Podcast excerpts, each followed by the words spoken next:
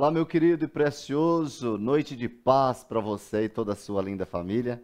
Aqui estamos de novo com a Casa Brasília chegando à sua casa para mais um culto online. Temos a convicção de que Deus quer falar, é o desejo do coração do Pai se manifestar, falar comigo, falar com você nesta noite, falar com a sua família.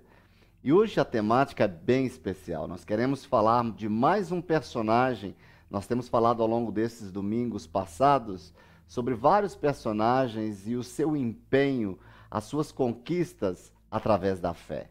E hoje nosso personagem é muito especial. É Josué. Mas antes da gente falar mais precisamente do nosso tema, quero só lembrá-los de que ao longo de todo o vídeo, de toda a transmissão, vai aparecer aqui um número do WhatsApp da igreja se você tiver algum pedido de oração ou quiser enviar alguma mensagem, envie para nós. Nós seremos cuidadosos em lembrar do seu pedido, estaremos orando por você, colocando diante do Pai as suas necessidades, certo? Mas vamos orar neste momento, apresentar a Deus esta reunião, tendo a certeza de que o Espírito Santo nos visitará hoje de uma maneira poderosa. Embora ele já exista, ele já habite em nós, mas ele vai nos visitar com poder, ele vai nos visitar com revelação, trazendo do coração do Pai para as nossas vidas. Vamos orar? Pai, nesta noite especial, queremos nos colocar diante do Senhor agradecidos por mais essa semana que o Senhor nos concede. Uma semana que temos a convicção de que o Senhor, como nosso pastor, nos guiará a pastos verdejantes, as águas tranquilas e nunca faltará refrigério para a nossa alma. E nesta hora, neste momento especial de culto, nesse momento especial onde a tua palavra será revelada em poder, nós oramos para que o teu espírito fale ao nosso coração, que sejamos transportados para este lugar da transformação. Tua palavra que é luz para o, para o nosso caminho, que ela venha iluminar os nossos passos que ela venha dar para nós, ó Deus, as instruções necessárias, certeiros, rumo a este propósito que nasceu no teu coração. Venha, Espírito Santo, glorificar Jesus nesta noite, em nossas vidas e através das nossas vidas. E eu trago cada família que se expõe a esta palavra nesta noite, tendo a certeza de que o Senhor está visitando cada um nesta hora, em poder para conduzi-los, ó Deus, a este lugar de satisfação, de provisão para a glória exclusiva do teu nome, no nome de Jesus. Amém. Amém, queridos. E hoje a nossa palavra, como eu disse, é de um personagem bem especial. Eu amo esse personagem porque ele sempre fala para nós em vários sentidos. E como nós estamos falando sobre personagens que conquistaram pela fé, segundo ali o rol de Hebreus 11, hoje este homem é Josué. E a temática de hoje é com coragem, ação determinante para as nossas conquistas. Eu repito, coragem, ação determinante para as nossas conquistas. Ou seja, para que a conquista aconteça, aconteça, nós precisamos de coragem. Para que eu chegue a este lugar que eu desejo conquistar, eu preciso empenhar força, ousadia, valentia, coragem para chegar a este lugar. E eu fui procurar algumas definições, uma origem da palavra coragem, e eu achei algo interessante que eu gostaria de citar aqui logo na nossa introdução. A palavra coragem, ela vem do latim coraticum, que significa a bravura que vem de um coração forte coragem, a bravura que vem de um coração forte. Ainda diz os dicionários, em latim, coraticum tinha o mesmo significado de coragem. A pessoa com coragem não se esconde, mas ela enfrenta os desafios, os medos com a ajuda de uma força interior. Olha que fantástico. Ainda diz: a palavra coraticum vem da raiz cor, que significa coração, cor ou cordes, também tinha o sentido metafórico de coração, a sede das emoções, dos pensamentos, da vontade, da inteligência. O coração representava a mente e a alma da pessoa. De acordo com o pensamento romano e de outros povos antigos, a alma, sede das emoções, ela estava ligada ao coração. Assim como o coração dá vida todo o corpo, a mente dá vida à nossa existência. Ainda diz o dicionário: no pensamento romano, a coragem estava relacionada com o coração porque existe um coração, exige um coração forte, ânimo e força de vontade para superar o medo e enfrentar os problemas. A pessoa com coragem, ela é vivaz, é como se o coração batesse mais forte, tornando a pessoa mentalmente mais forte. Do latim para o português, a palavra coraticum sofreu algumas alterações. O sufixo latino aticum foi substituído pelo sufixo português agem, que indica atuação de alguma coisa. Neste caso, coragem significa literalmente a ação do coração, o movimento do coração, a força do coração, a valentia do coração. Faz sentido para você essa palavra, essa definição? Como nós falamos, o nosso texto base ao longo de, desses últimos domingos, falando sobre esses personagens e as conquistas pela fé, citamos o texto de Hebreus 11, 33, que diz assim: Os quais, pela fé, conquistaram reinos, praticaram a justiça, alcançaram o cumprimento de promessas, fecharam a boca de leões. Eu tenho falado que você, nesses dias, vai conquistar reinos, vai praticar a justiça, vai alcançar o cumprimento das promessas de Deus e você vai fechar a boca dos seus inimigos pela autoridade de Deus sobre a sua vida. Nós somos conquistadores aqui na terra, todos nós. É interessante que você pode perceber que desde a infância nós sempre estamos tentando demarcar os nossos territórios. A fé não tem nada a ver com religião, que muitas pessoas pensam que fé está ligada à religião. Fé é meu modo de viver, fé para viver, é fruto de uma experiência com Deus. Fé é crer no que Deus disse. E nós precisamos de fé em tudo que a gente for fazer. Como cristão, a nossa fé, ela vai à frente ou ela vai na nossa frente diante de todas e quaisquer decisões a serem tomadas. Nós precisamos de fé no nosso casamento, nós precisamos de fé para a criação dos nossos filhos, na conquista do nosso trabalho, enfim, tudo é pela fé. Por isso que a Bíblia diz que tudo que nós devemos fazer deve ser feito pela fé. E o que não é feito pela fé é pecado. Nós somos seres espirituais de fé e que têm uma experiência humana. Nós estamos aqui na terra só de passagem, mas enquanto aqui estivermos, nós vamos para cima, nós vamos crescer, nós vamos conquistar e nós vamos demarcar territórios por onde passarmos.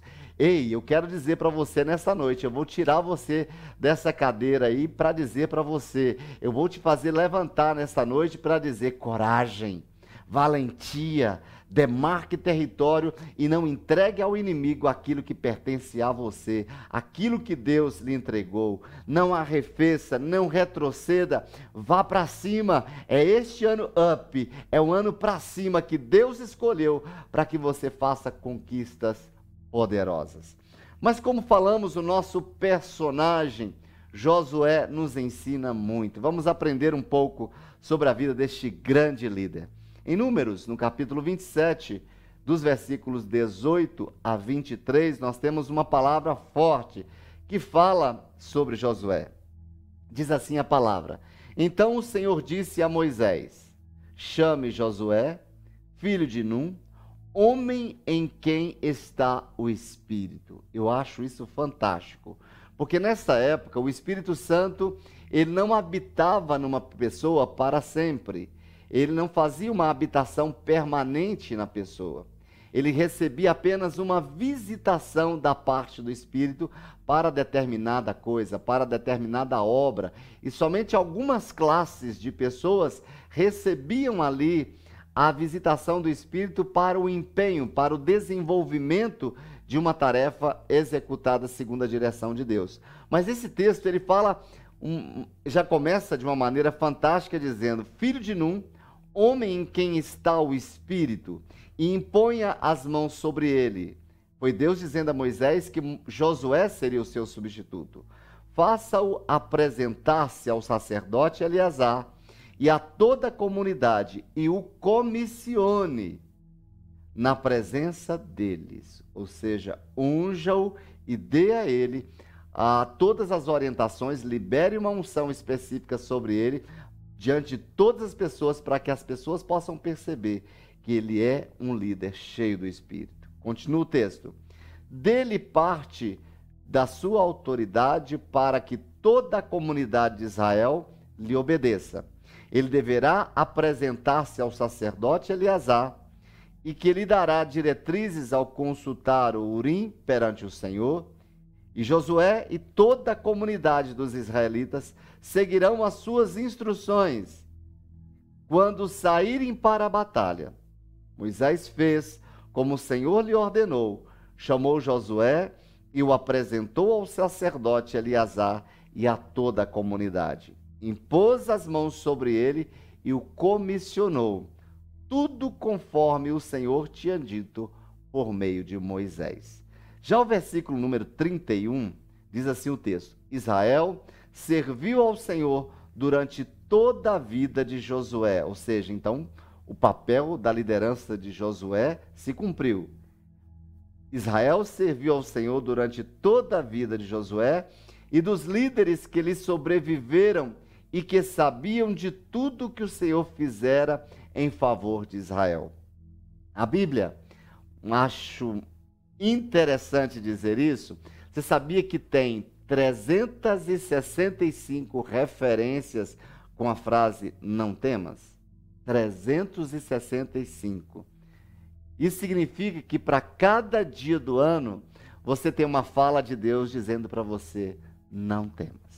Ou seja, é Deus chegando para você dizendo todas as manhãs: coragem, não temas, eu estou com você, você não está sozinho.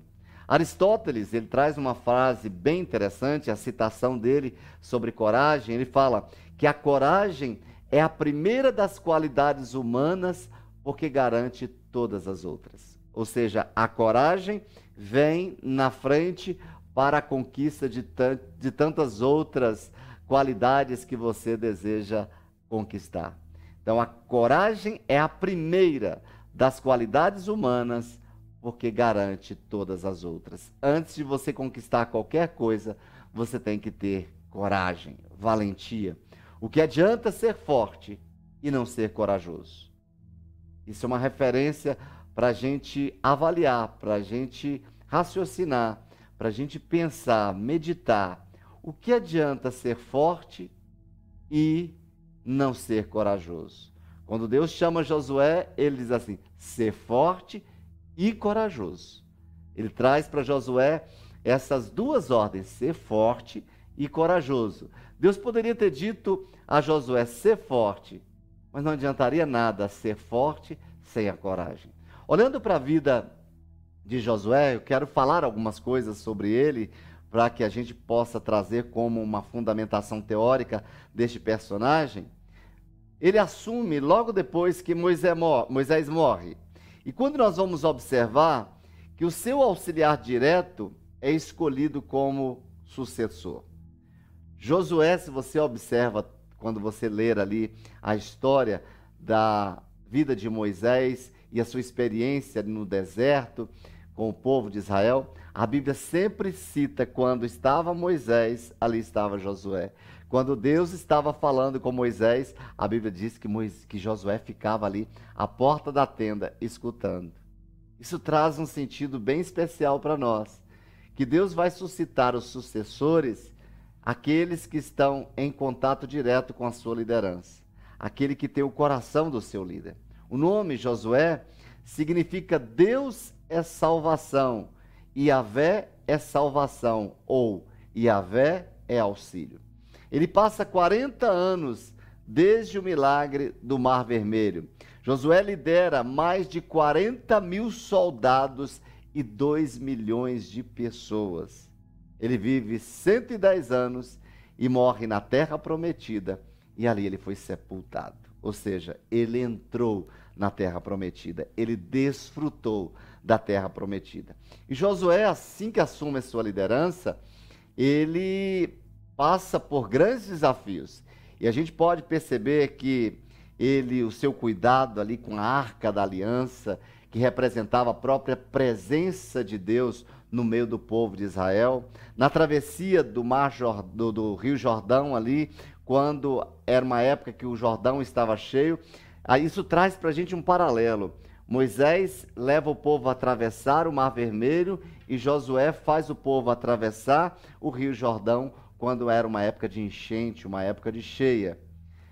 Josué também uniu doze tribos diferentes ele envia espias para Jericó e ele conquista Jericó de uma maneira miraculosa. Jericó, que é considerada uma das cidades mais antigas do mundo.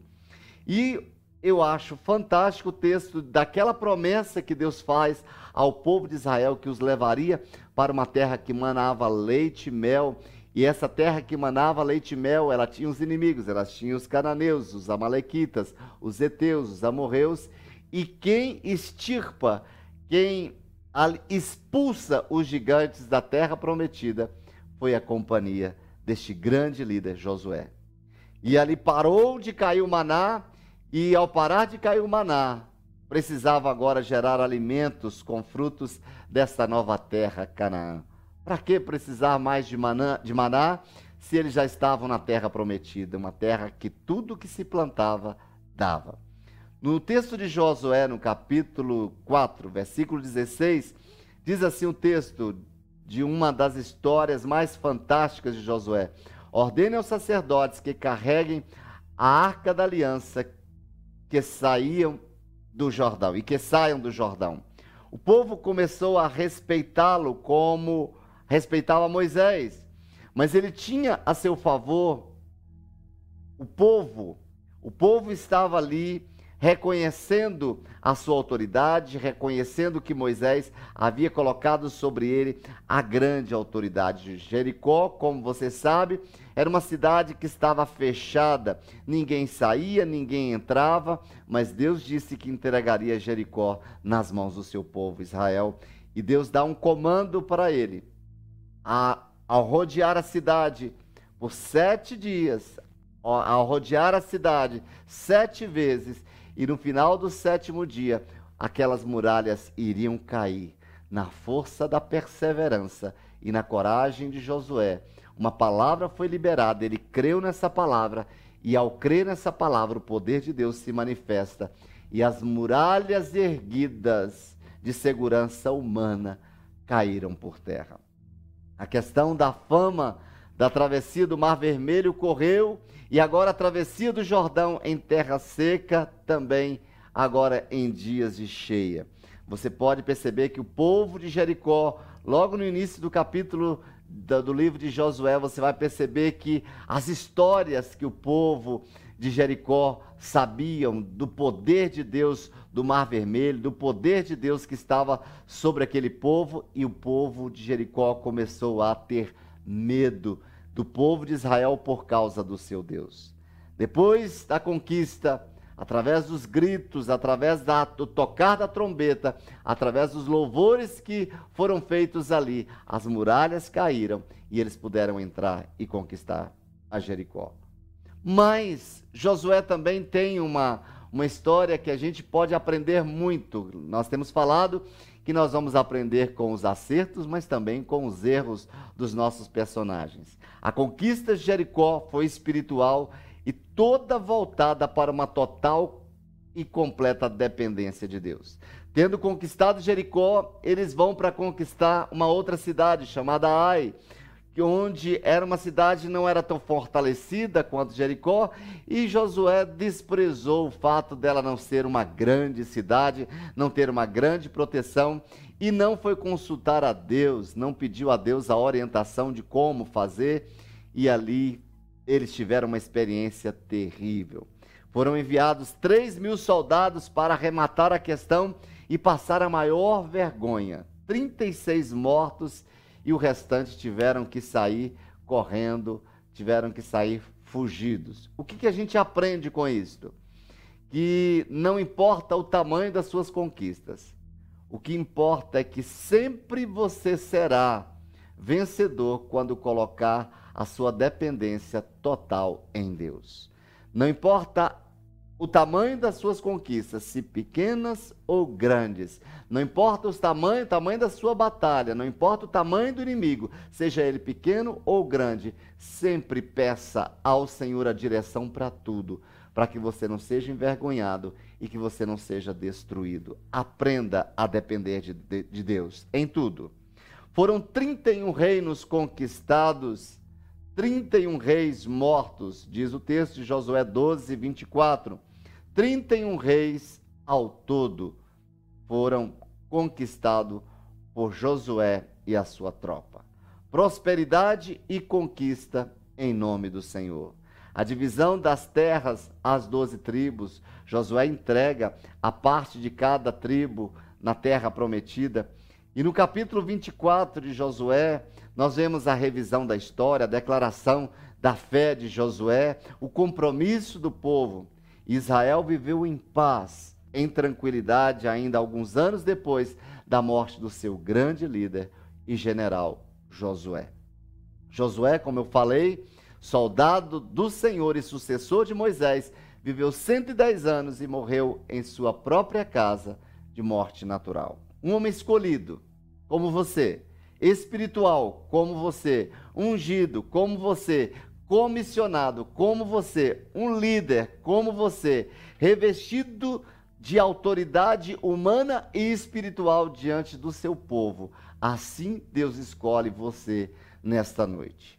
Observamos o milagre na travessia do Jordão, a aparição do anjo de Deus ali que dá a ele a instrução para o ataque na cidade de Jericó vemos o desabamento das muralhas, ou seja, muita coisa na história de Josué.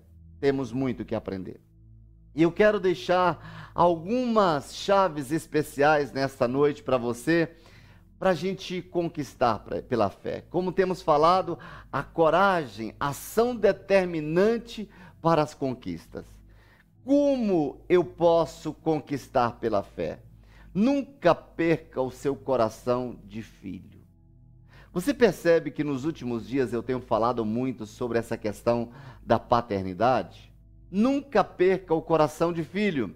Em Números, no capítulo 14, versículo 6, diz assim: Josué, filho de Num, e Caleb, filho de Jefoné. É interessante você perceber que todo aquele que se levantava para ser destacado, ele sempre, a Bíblia sempre cita o seu nome e o nome do seu pai. Aquele que tinha um pai que era alguém reconhecido, que era um grande homem, o seu filho tinha ali a referência, ele é filho de fulano.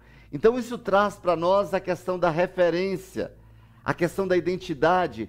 Queridos, nós não conquistaremos nada aqui na terra se nós não tivermos dentro de nós essa convicção de que temos uma paternidade, que nós não somos órfãos, que nós temos uma paternidade que funciona.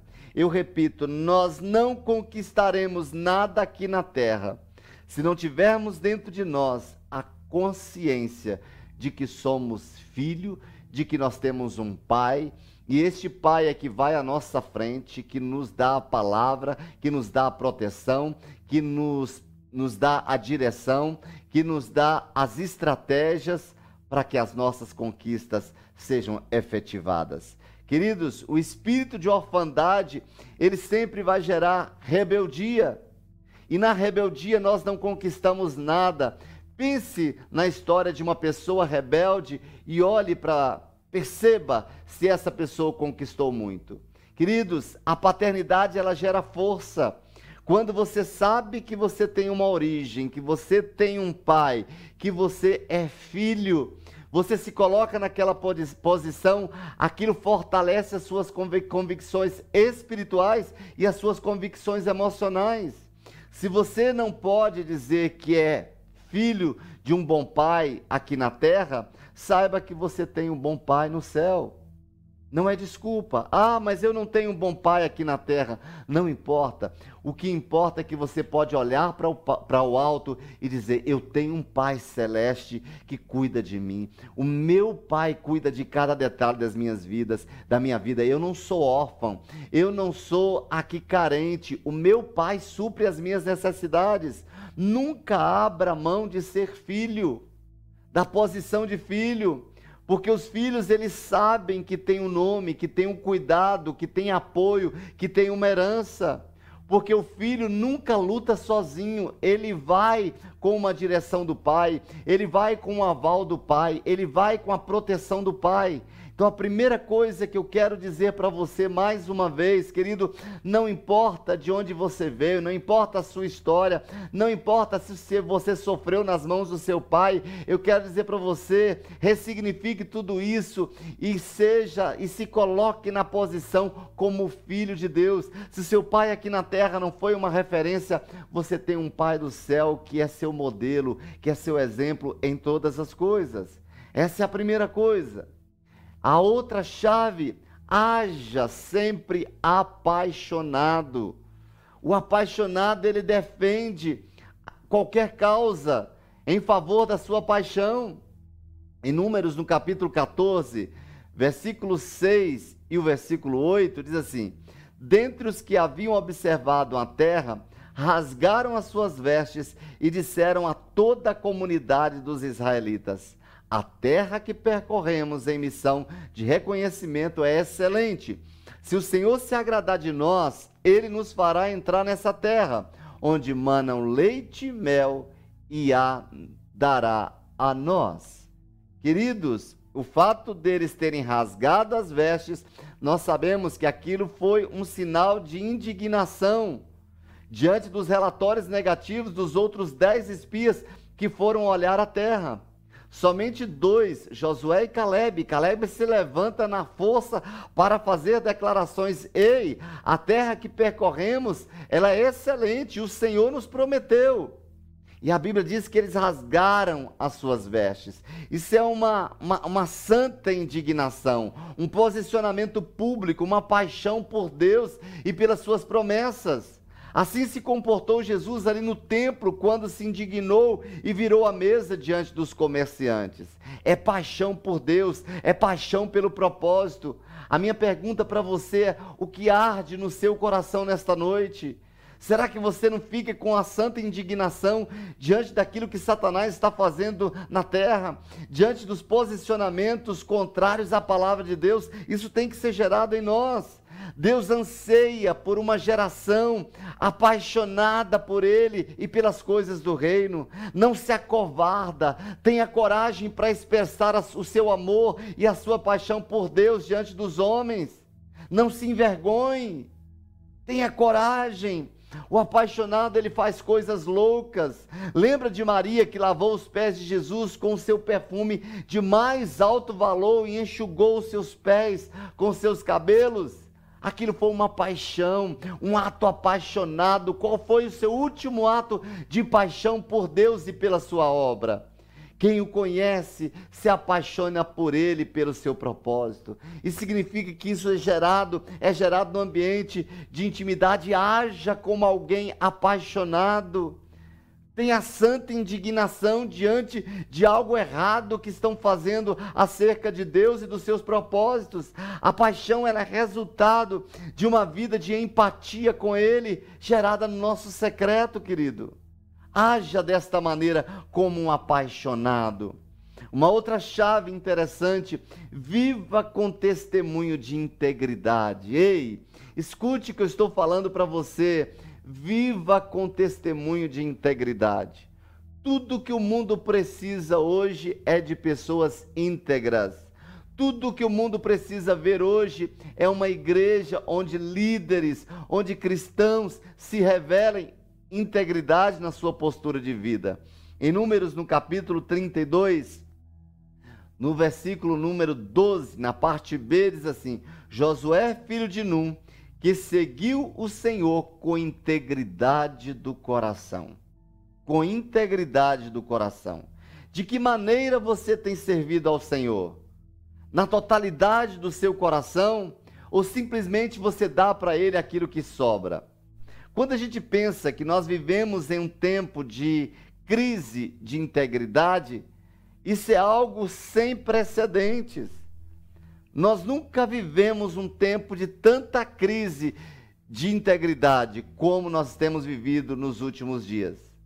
Íntegro é evidentemente a qualidade daquilo que é inteiro, completo, todo, daquilo que não apresenta rupturas.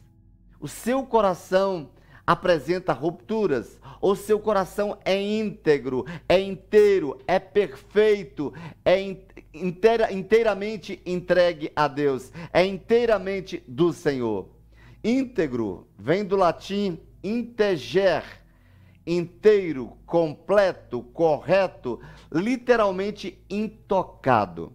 Então, quando nós olhamos para o texto, diz que Josué é, servia ao Senhor. Olha o homem usado por Deus. Que ele serviu, ele seguiu o Senhor com integridade no coração. Ou seja, a avaliação do coração de Josué naquele momento se revelava alguém de coração inteiramente voltado para o Senhor. Que espaço a lealdade tem em seu coração? Inteireza é totalidade, é domínio, o controle do que me move deve ser de Deus. Tudo que me move tem que ser para o reino de Deus. É buscar em primeiro lugar o reino de Deus e a sua justiça, e as demais coisas nos serão acrescentadas. Romanos, no capítulo 11, versículo 36, diz: Porque dele e por ele e para ele são todas as coisas Glória, pois, a Ele eternamente. Amém.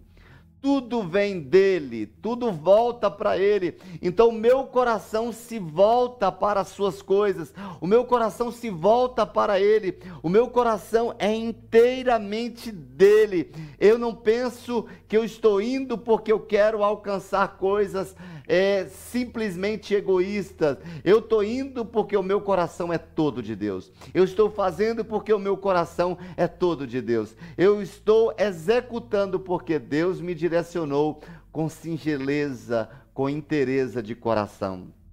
Jesus, para o Jung, também simboliza, o Cristo para Jung, simboliza a integridade. Ele diz que Cristo une o mundo divino com o mundo humano, a vida e a morte. Cristo, segundo este pensador, diz que ele estende os braços a criminosos, a meretrizes e doentes, e Cristo junta o separado, e não é à toa que tanto fala em perdão. Cristo, nele está a resposta da integridade, da lealdade. Mas uma outra coisa que a gente pode ver na vida de Josué e que a gente pode aprender com ele: coragem, ação determinante para as conquistas.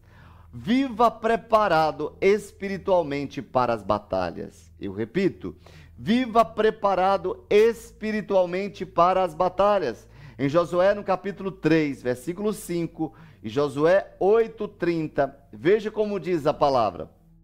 Josué ordenou ao povo: santifiquem-se, pois amanhã o Senhor fará maravilha entre vocês. Santifique-se hoje, porque amanhã o Senhor fará maravilhas no seu meio entre vocês.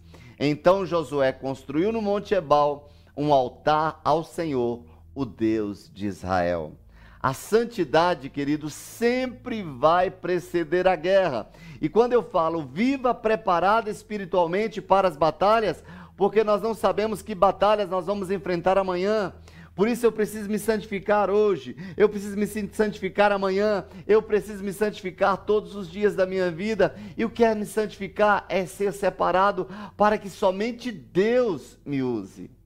Eu não serei usado pelo inimigo, eu não serei usado pelo ódio, eu não serei usado pela ira, eu não serei usado para mentira, eu não serei usado para vaidade, eu não serei usado para uma outra coisa senão o Senhor.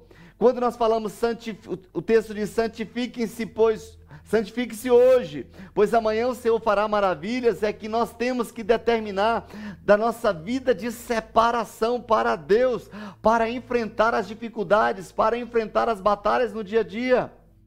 Porque, querido, se eu me santifico a Deus, eu vou receber as instruções para a batalha, para ter sucesso.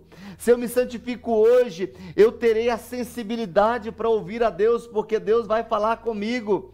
A Bíblia diz que sem santificação ninguém verá o Senhor. Então, como eu quero essa experiência de Deus? Porque eu quero marcar a minha vida com sucesso. Eu quero ser conduzido a Deus. Josué e a sua tropa se santificou para destruir Jericó. Porque foram destruídos em Ai, uma cidade ainda muito menor? Porque não se prepararam então santifique-se, viva preparado espiritualmente para as batalhas. Como eu posso me preparar espiritualmente? Aplicando a palavra, orando, obedecendo aquilo que Deus diz. Santificar é consagrar, é dedicar, é purificar, é apartar. E nós podemos compreender que se santificar é separar-se de um sistema maligno e destrutivo para se dedicar a Deus. E é importante também relembrarmos que essas palavras santificação e maravilhas, elas estão conectadas em uma sequência que pode parafrasear da seguinte maneira: que quem se dedica a uma vida com Deus hoje terá um futuro maravilhoso. Eu repito, se a gente pega essa expressão santificai-vos hoje e amanhã o Senhor fará maravilhas, é como se Deus estivesse dizendo para mim e para você que quem se dedica a uma vida com Deus hoje terá um futuro maravilhoso. O que você espera do amanhã? Depende de como você executa o seu hoje. Se você quer conquistar amanhã, você precisa de ter uma dedicação a Deus do seu hoje. Você precisa organizar a sua vida em Deus hoje. O hoje é uma oportunidade de preparação.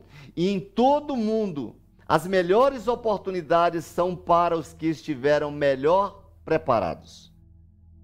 Já ouvimos que o futuro pertence aos mais preparados. Você já ouviu essa frase? Que, os futuros, que o futuro pertence aos mais preparados?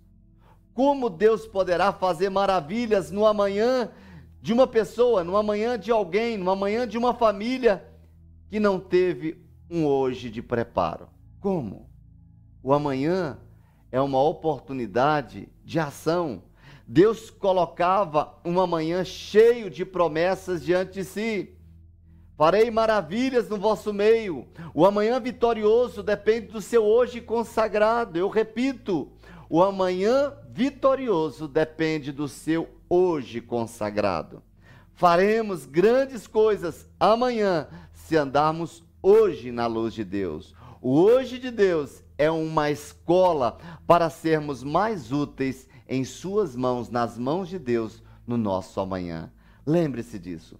Prepare-se espiritualmente para as batalhas que você vai enfrentar no dia de amanhã, para que você tenha sucesso, para que você conquiste.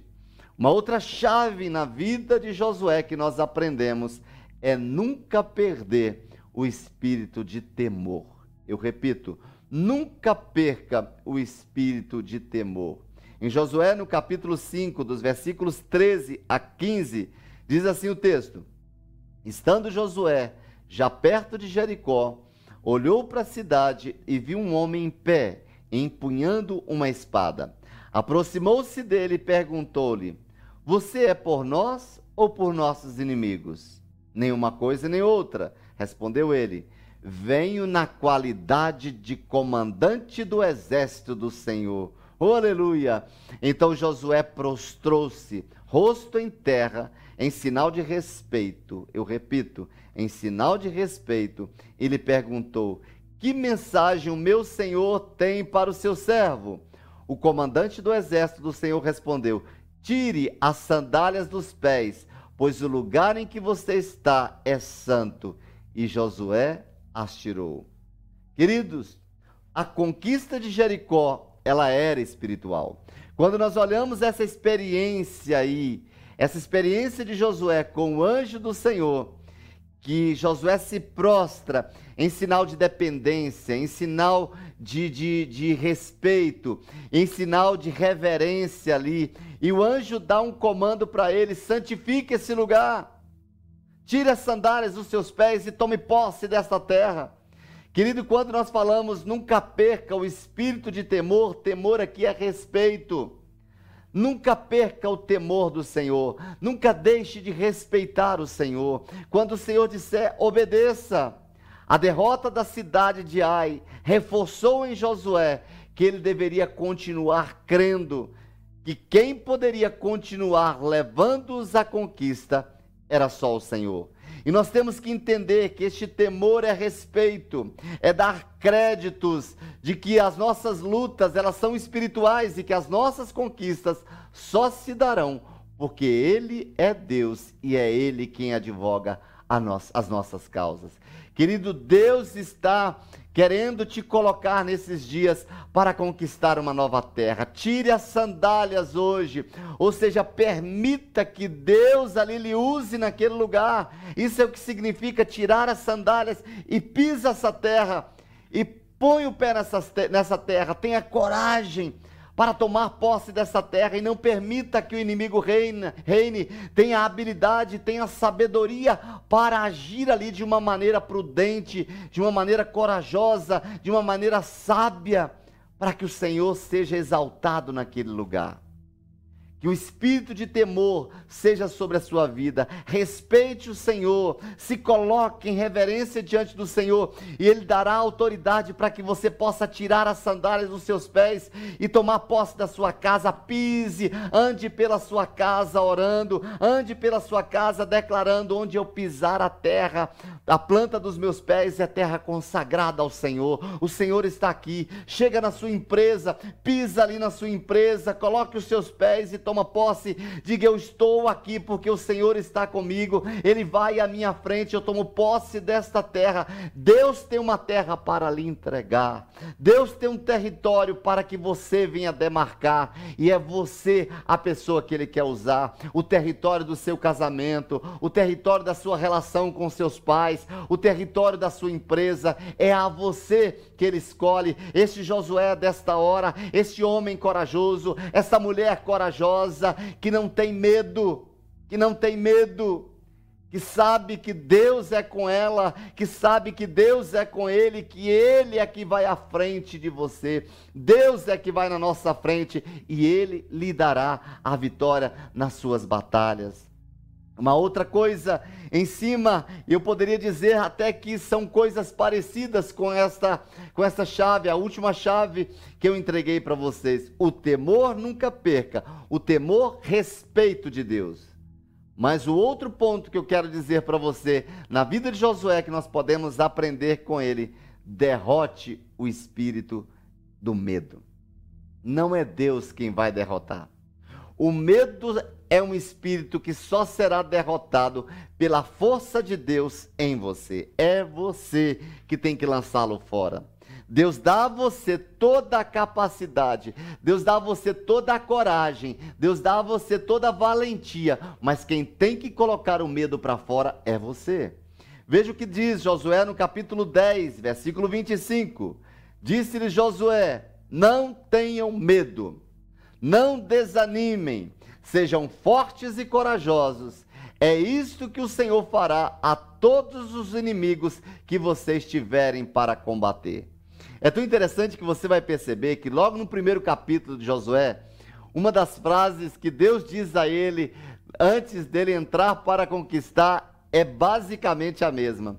Não tenha medo, não se te desanime, porque eu estou contigo. Ser forte e corajoso. Josué tomou essa palavra por verdade e a primeira expressão de Josué diante do povo é: não tenham medo. Ou seja, é uma postura em que eu preciso assumir para lançar fora os meus inimigos. Não desanimem, sejam fortes e corajosos. É isso que o Senhor fará todos os inimigos que vocês tiverem para combater. Qual o inimigo que você está combatendo? Não tenha medo. Qual o inimigo que tem se apresentado na sua frente? Qual o inimigo que tem se apresentado no seu casamento? Levanta-te. Levanta-te. Esforça-te, não temas, o Senhor é contigo, não te desanime, levante. Essa conquista é sua e é você que vai colocar esse medo para fora. Não tenha medo.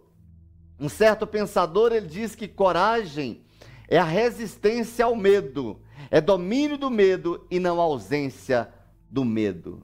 Como temos falado nesses dias, que todos nós nós somos surpreendidos por esse sentimento, nós somos surpreendidos por esse espírito. O que nós não podemos é permitir que este espírito entre e governe as nossas emoções, e mine as nossas forças e nos impedem e nos impeçam de conquistar pela fé. Queridos, o inimigo da fé não é a incredulidade, é o medo. O medo é aquilo que nos impede de termos ousadia. O medo é aquilo que nos impede de ter coragem. O medo é aquilo que nos impede de termos valentia. Eu repito esse pensamento que coragem é a resistência ao medo, é o domínio do medo e não a ausência do medo. Onde está o medo, a coragem já não existe. O que não podemos é ser controlado por este medo. Ele virá, mas a coragem é a força que eu preciso para resisti-lo. Então, receba do espírito de coragem, receba das promessas de Deus e coloque esse medo para fora. A outra coisa que nós aprendemos com Josué, seja encontrado obediente. Essa é a palavra de Deus para você. Seja encontrado obediente.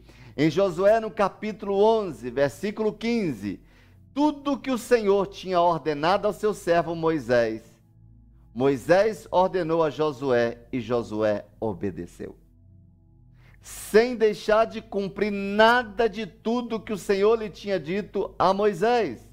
Ou seja, querido, todo conquistador só se tornou conquistador porque ele tinha um espírito de obediência inegociável. Ele sabia que para aquilo que ele precisava se colocar, ele precisava trabalhar a obediência. Deus havia colocado ali uma promessa diante de Josué, mas ele sabia que essa promessa só se cumpriria, que essas promessas só se cumpririam se ele obedecesse. O grande líder é aquele que tem esse conhecimento. Não desobedeça a Deus. Olha os princípios que Deus tem colocado. O que você tem feito com aquilo que Deus prometeu? O que você tem feito com aquilo que Deus está colocando como ordem, como regra? Ei, pare. Analise a sua vida.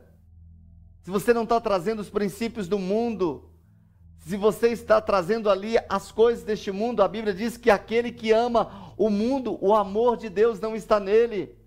Se o seu apego é demais pelas coisas desse mundo, se o seu coração é tomado por este mundo, você terá dificuldade de obedecer. Lembre que nós falamos logo no início que nós precisamos ter, assumir a nossa posição de filho. Filho é aquele que obedece. O órfão ele tem dificuldade em obedecer porque ele não tem referência de uma liderança sobre ele, mas você tem um Pai celestial que lhe dirige, e tudo que Deus lhe pede, toda a ordem que Deus lhe dá, é porque ele tem a satisfação de conduzir você a um lugar de propósito. Ele tem prazer em conduzir você a um lugar onde você vai se sentir feliz, onde você vai se sentir pleno. A, obedi a obediência, ela abrirá portas que ninguém abre. Imite os seus referenciais de fidelidade, queridos. Qual foi a maior referência de Josué? O seu líder Moisés.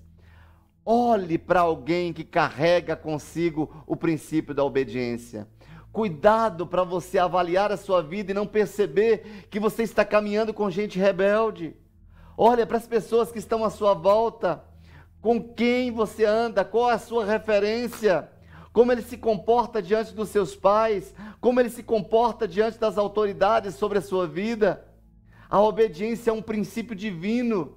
E se você quer ter portas abertas, e se você quer bênçãos de Deus jorrando sobre a sua vida, você precisa ter um coração obediente. Vamos olhar para os passos daqueles antecessores que conquistaram pela obediência. O caminho da obediência é o caminho da vida. Porque Jesus se tornou a causa de eterna salvação para todos os que lhe obedecem. A salvação é para obedientes. Em outras palavras, não há salvação, não há vida eterna sem obediência. A morte entrou pela desobediência. E onde entra a desobediência, o espírito de morte ali está. Onde está a desobediência, ali está o espírito de divisão. Onde está a desobediência, não está o espírito de Deus. Onde está a desobediência, ali está a escassez. Percebe isso? Faça uma avaliação da sua vida, querido. A vida e a imortalidade foram trazidas à luz pela obediência. O caminho foi aberto por nós pela obediência de Cristo. O caminho está lá, agora, aberto para nós, para todos nós. E eu, eu acho fantástico a olhar para a palavra quando percebemos que até o próprio Jesus obedeceu até a morte e morte de cruz. Por causa disso, Deus o exaltou. Quer ser exaltado por Deus? Trafegue na rota da obediência. Resista à desobediência. Acabe com esse espírito de rebeldia. Pare de questionar o que a Bíblia diz. Obedeça o que Deus diz e as portas serão abertas para você. A fé, ela vai produzir obediência. Pela obediência, pela nossa obediência, nós caminhamos pelo caminho passo a passo. Deus nos deu o Espírito Santo àqueles que obedecem. Somente por esse Espírito é que nós recebemos luz e poder para andar no caminho da vida. Obediência é chave para a conquista. Uma outra chave na vida de Josué é que nós olhamos no Josué, no capítulo 24, versículo 15, tenha posicionamentos claros da sua fé. Posicionamentos claros. Olha o que o texto diz, Josué foi bem enfático no capítulo 24, versículo 15. Se, porém, não lhes agrada servir ao Senhor, escolha hoje a quem irão servir, se aos deuses dos seus antepassados, que serviram além do Eufrates, ou aos deuses dos amorreus, em cuja terra vocês estão vivendo. Mas eu e a minha família serviremos ao Senhor. Queridos, indecisão é fraqueza. Indecisão é fraqueza. Assim, da mesma maneira que Elias chega diante do povo de Israel, quando o povo estava se desviando, esfriando, saindo do caminho do Senhor. Elias chega dizendo para eles: Até quando cocheareis entre dois pensamentos, se serve a Deus ou Baal? E hoje o Espírito de Deus te faz essa pergunta.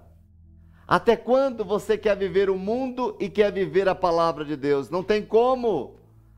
Se o amor do mundo está em você, o amor de Deus não está em você. Onde o mundo está, ali não está o Espírito de Deus. Não tem como.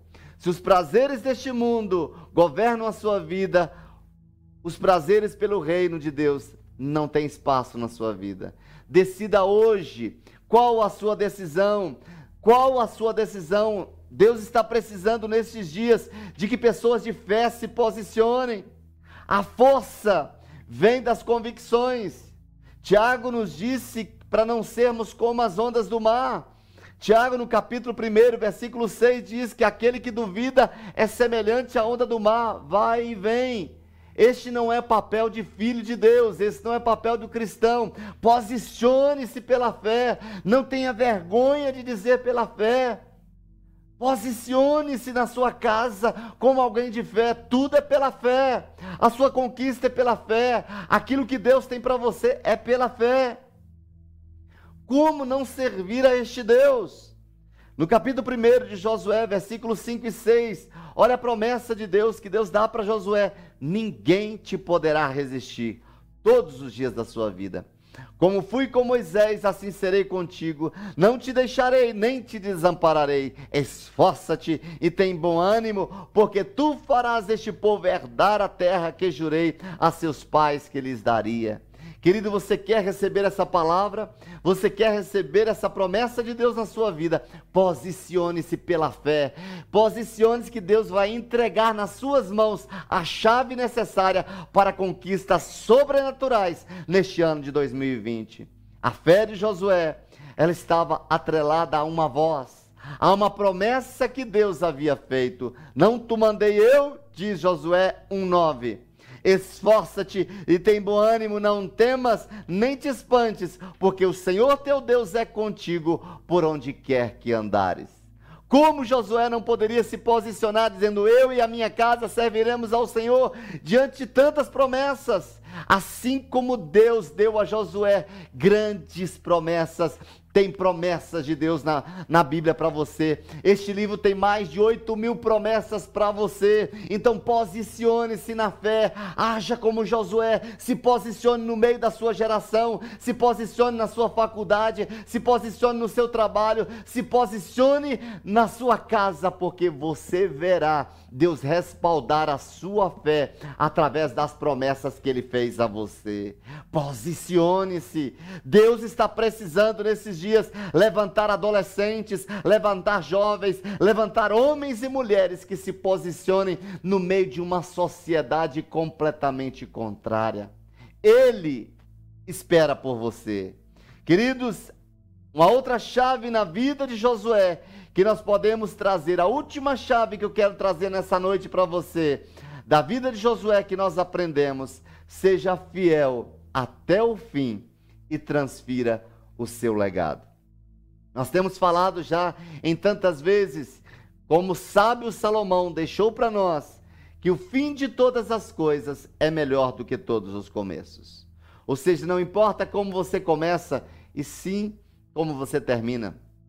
Você será lembrado não pela maneira como você começou, mas pela maneira com que você terminou. Os últimos dias de Josué, antes da sua morte, ele dirigiu palavras de despedida a Israel, aconselhando o povo, aconselhando aquele povo que estava com ele a continuar leal a Deus e a permanecer como uma nação separada, como uma nação santa. E ao morrer, ele deixa uma poderosa influência sobre Israel. E olha o que diz o texto de Josué 24, versículo 29 a 31. Diz assim o texto: Então disse ele a todo o povo: Olha que coisa mais linda. Vejam esta pedra. Ela será uma testemunha contra nós, pois ouviu todas as palavras que o Senhor nos disse. Será uma testemunha contra vocês caso sejam infiéis ao seu Deus. Depois, Josué despediu o povo e cada um foi para a sua propriedade.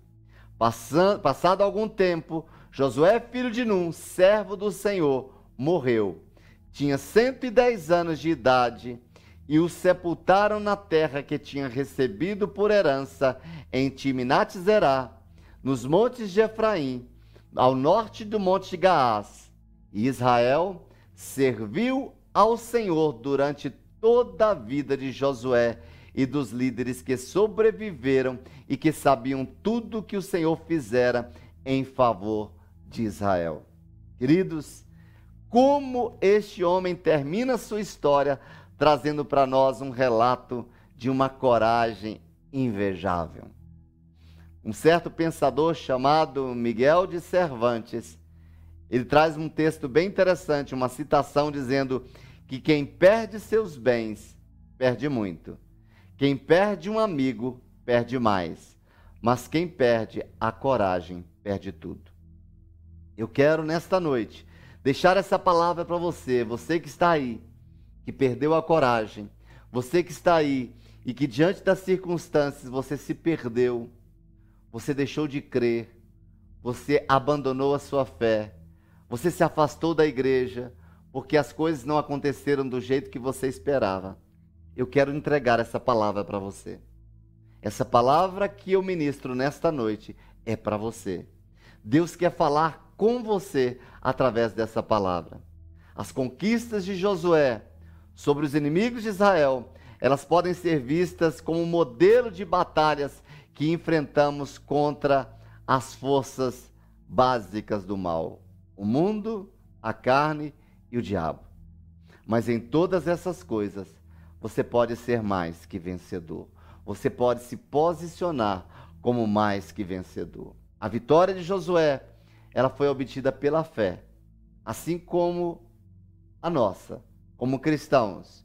1 João 5, 4 e 5 diz: Porque todo que é vencido de Deus vence o mundo. E esta é a vitória que vence o mundo, a nossa fé.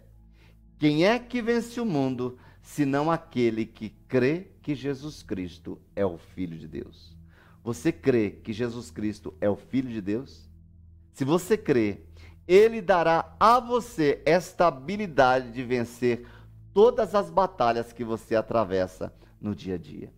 Essa situação que você está vivendo, essa crise que você está passando, essa situação junto ao seu marido, junto à sua esposa, no seu casamento, se você crê em Jesus, ele dará a você a habilidade divina para que você seja mais que vencedor. O descanso, queridos, só chega para aqueles que, que preservavam ou que preservam aquilo que ganharam, aquele que guardou, aquele que plantou dentro dele, aquele que zelou. Eu repito, o descanso só chega para os que preservam aquilo que ganharam.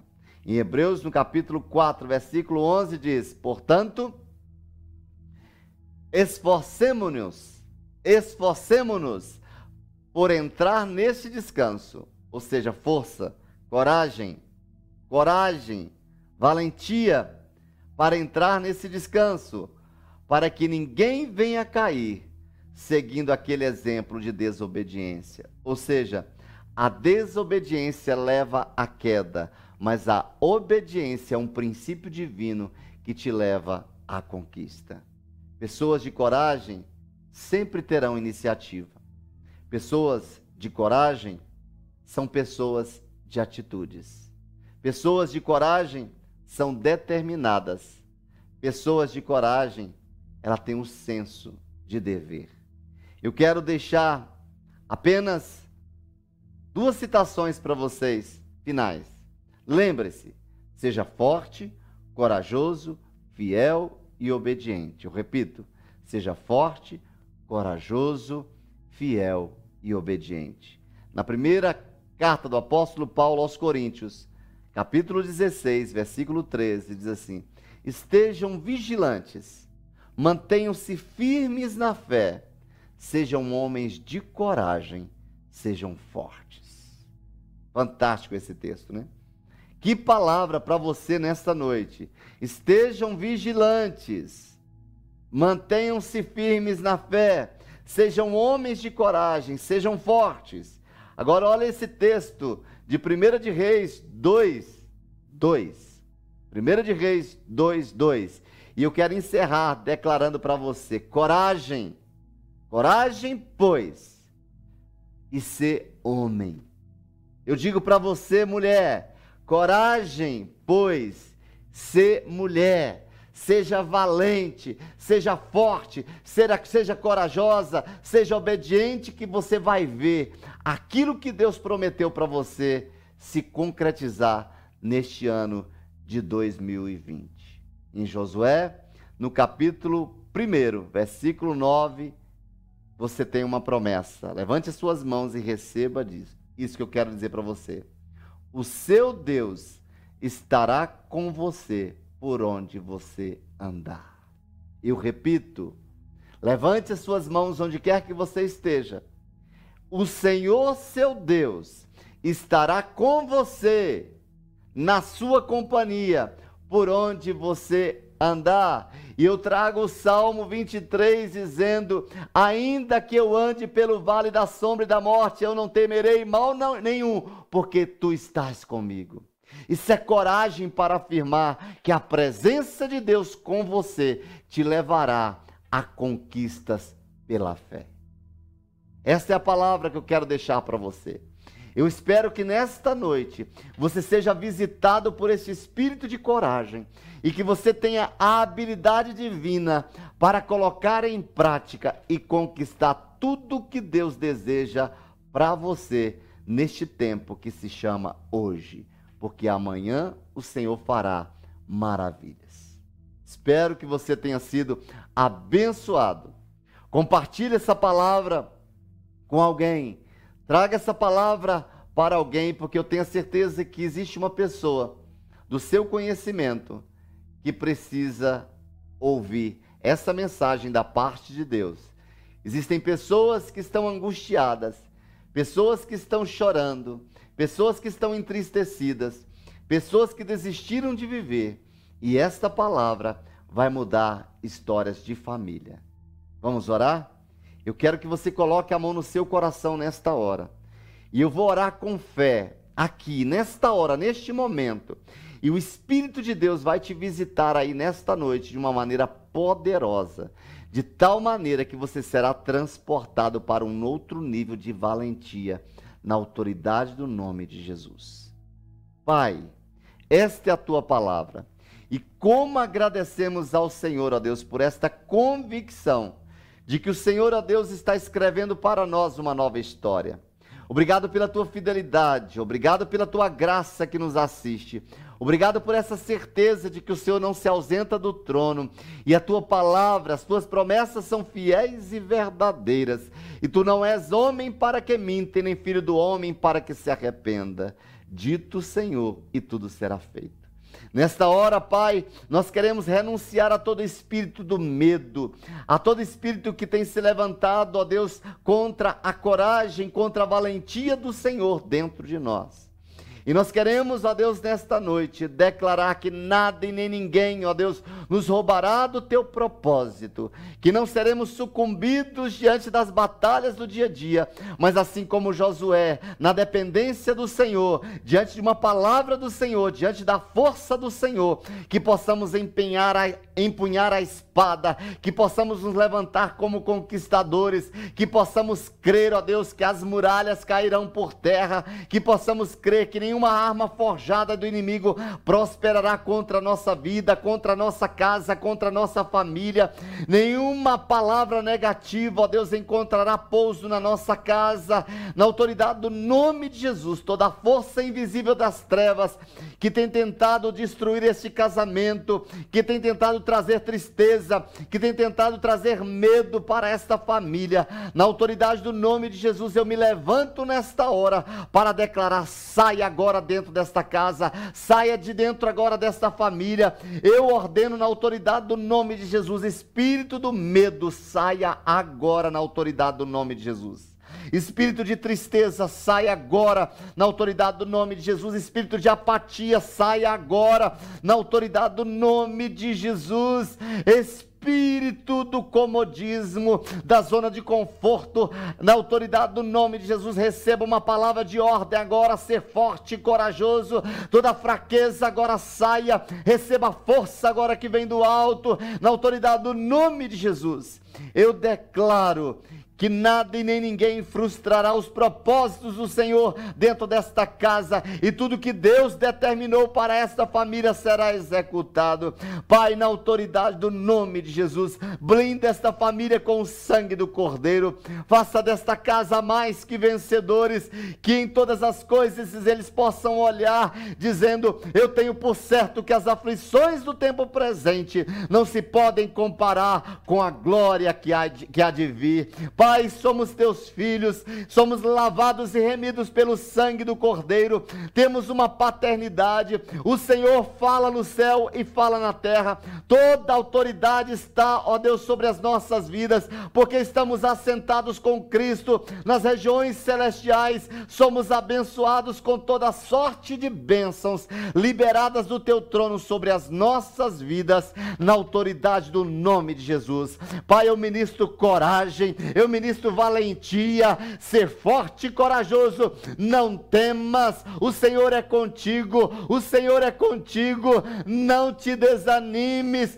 porque Deus é aquele que começou a boa obra em sua vida e é aquele que vai completar na autoridade do nome de Jesus, para a glória de Deus Pai. Eu abençoo esta família, eu abençoo esta casa, eu abençoo este casamento, eu declaro milagre dentro deste casamento, milagre dentro desta família, milagre nas relações entre pais e filhos, milagre nesta empresa, onde pisarem a planta do pé a partir desta noite. A autoridade divina caia sobre cada pessoa desta família e onde pisarem a planta dos seus pés, que sejam terras consagradas, que sejam terras santificadas ao Senhor. Chega de roubo nesta casa, chega de roubo nesta família, que venha a provisão, que venha a prosperidade, que venha um novo tempo de Deus para esta família, para a glória exclusiva do teu nome, Senhor, na autoridade do nome de Jesus. Amém Amém, e amém. Queridos, Deus te abençoe. Tome posse desta palavra. O Senhor é contigo. O Senhor é contigo. Queridos, nós estamos terminando esta palavra, mas temos uma programação especial lá no nosso site. Visite nosso site agora, acasaoficial.com. Vá lá e ser forte, corajoso, não temas. Deus é contigo. Forte abraço e um cheiro do seu pastor. Deus te abençoe.